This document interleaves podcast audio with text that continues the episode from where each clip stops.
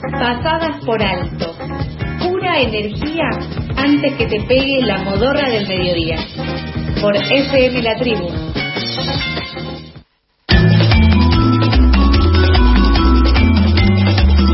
11 y 36 de la mañana, seguimos con más información en Pasadas por Alto. Un informe del Ministerio Público de la Defensa revela que en lo que va del segundo semestre del 2021 en la ciudad de Buenos Aires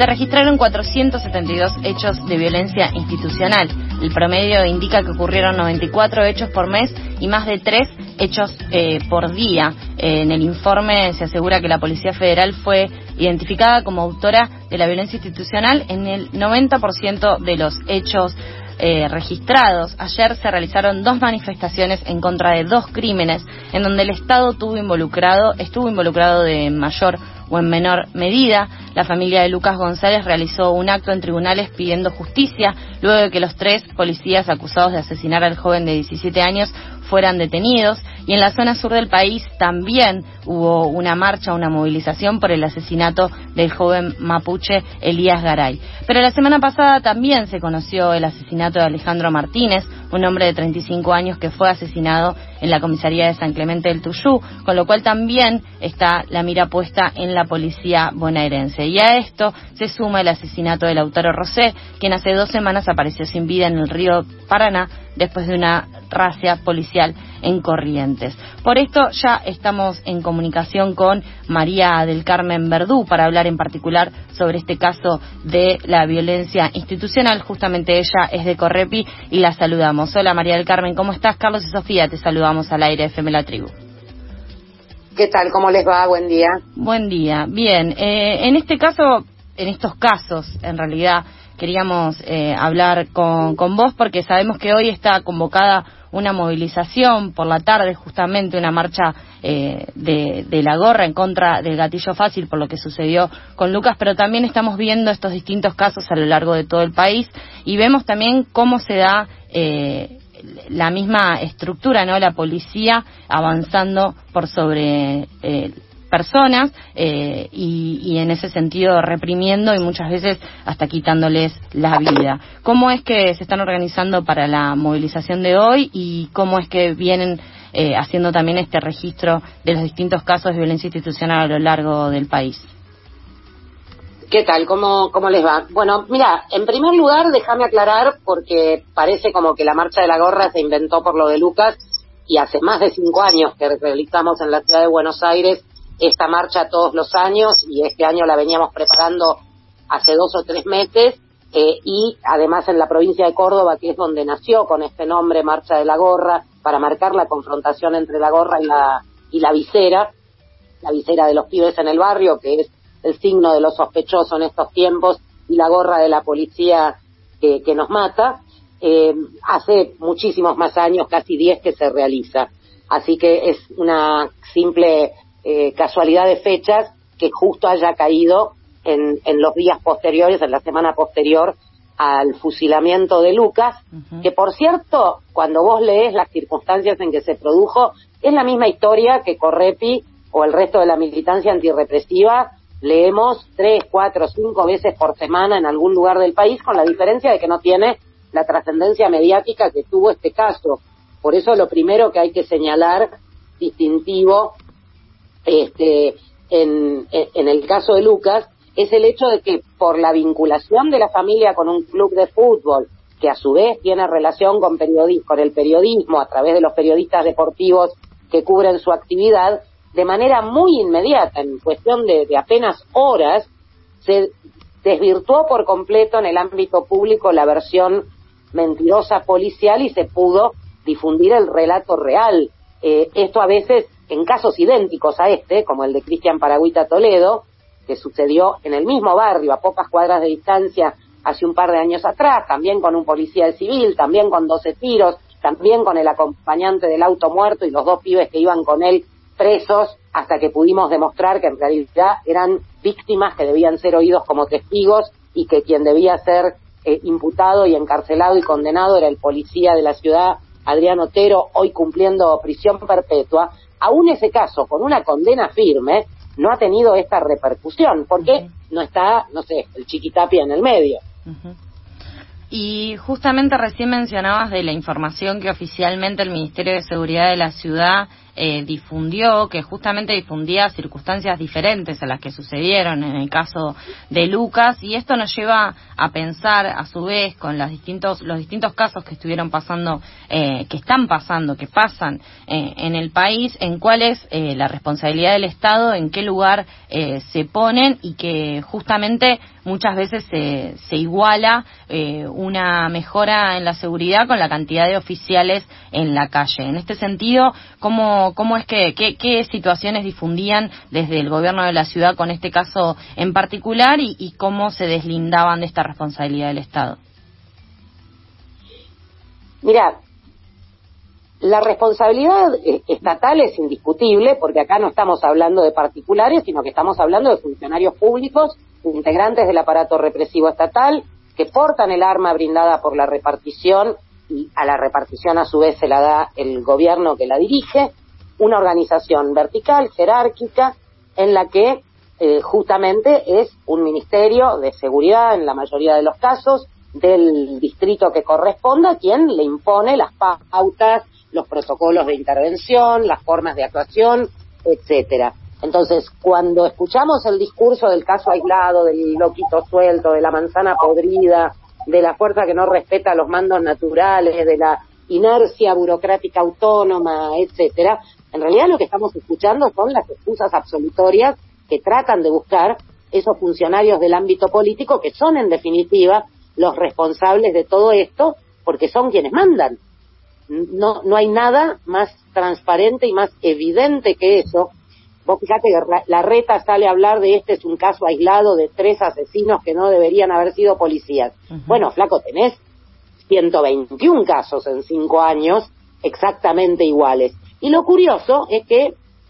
curioso entre comillas, en ocho de cada diez casos, quienes asumen la defensa técnica de estos policías en tribunales son abogados que les pone el propio Ministerio de Seguridad de la ciudad, en forma por supuesto gratuita para el efectivo, pero de personal absolutamente capacitado y especializado y con declaración, con, con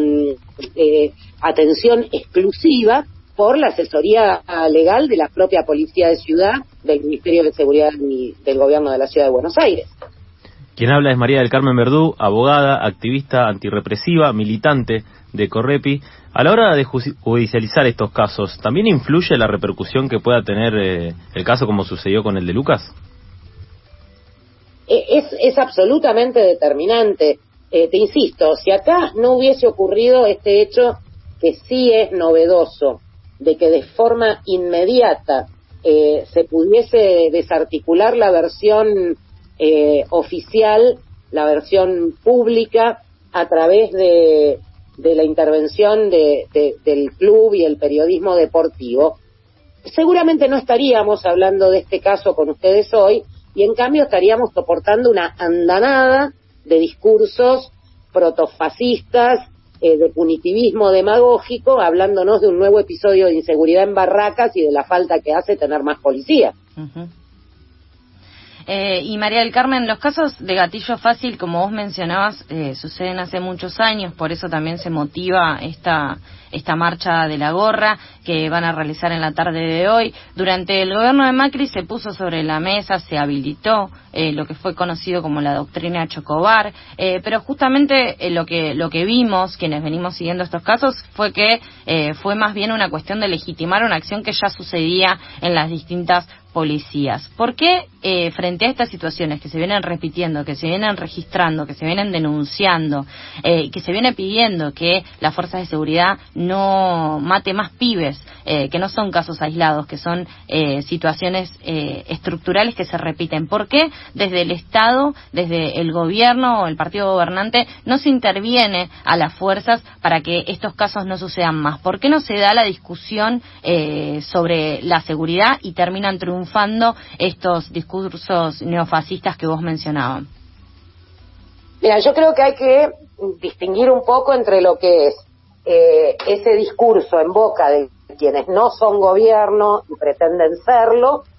eh, que incluso han obtenido resultados electorales importantes el 14 de noviembre, como puede ser el caso de expertos de mi ley con el 12 o el 17%, que te vienen a hablar del queso gruyere o de que eh,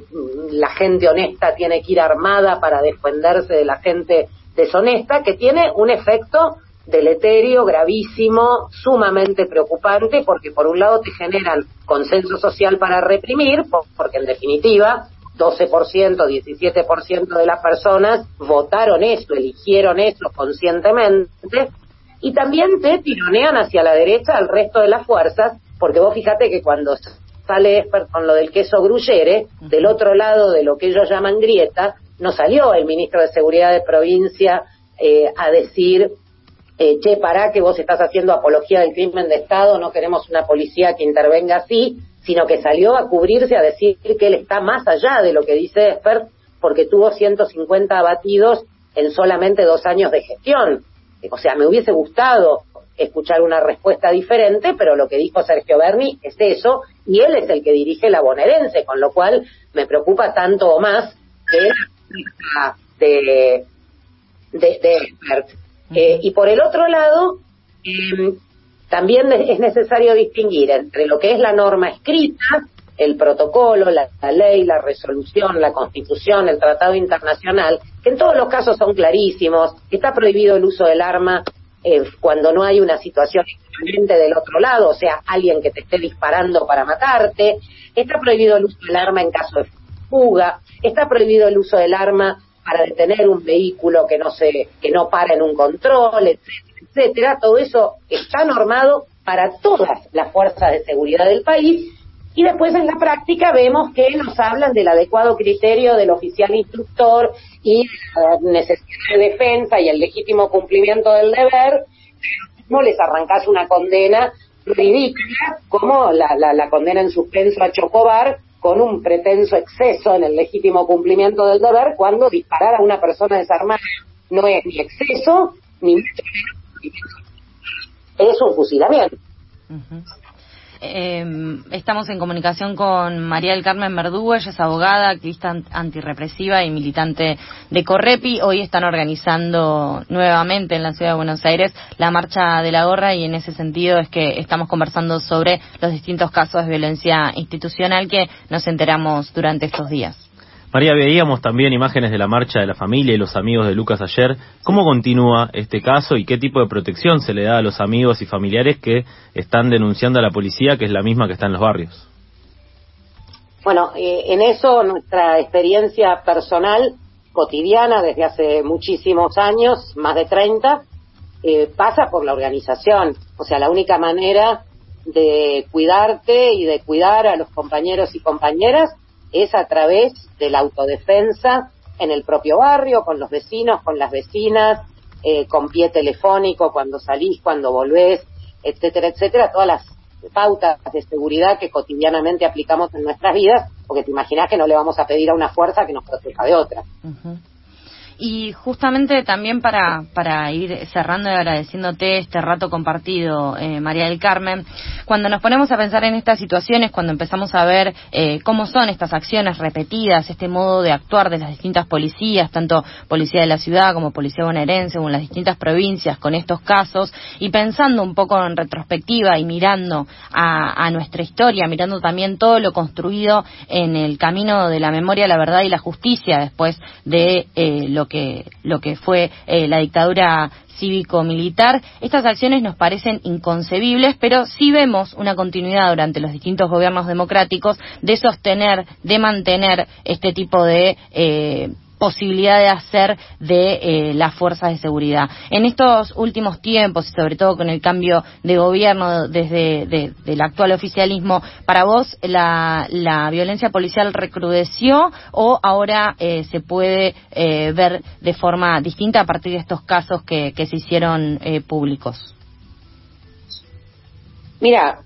una solución de fondo solamente podría venir de la mano de un cambio radical, profundo, de todo el sistema social en el que vivimos. Obviamente eso está totalmente por fuera de las posibilidades de intervención de una organización de base antirrepresiva como Correpi, más allá de que tengamos nuestra mirada puesta individualmente a lo lejos en el horizonte de una sociedad diferente.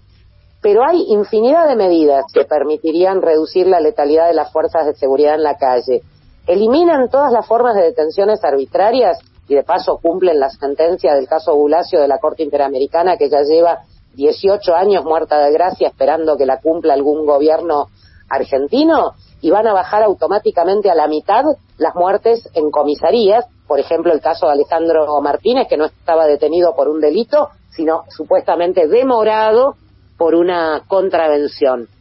Pero además tampoco hubiese muerto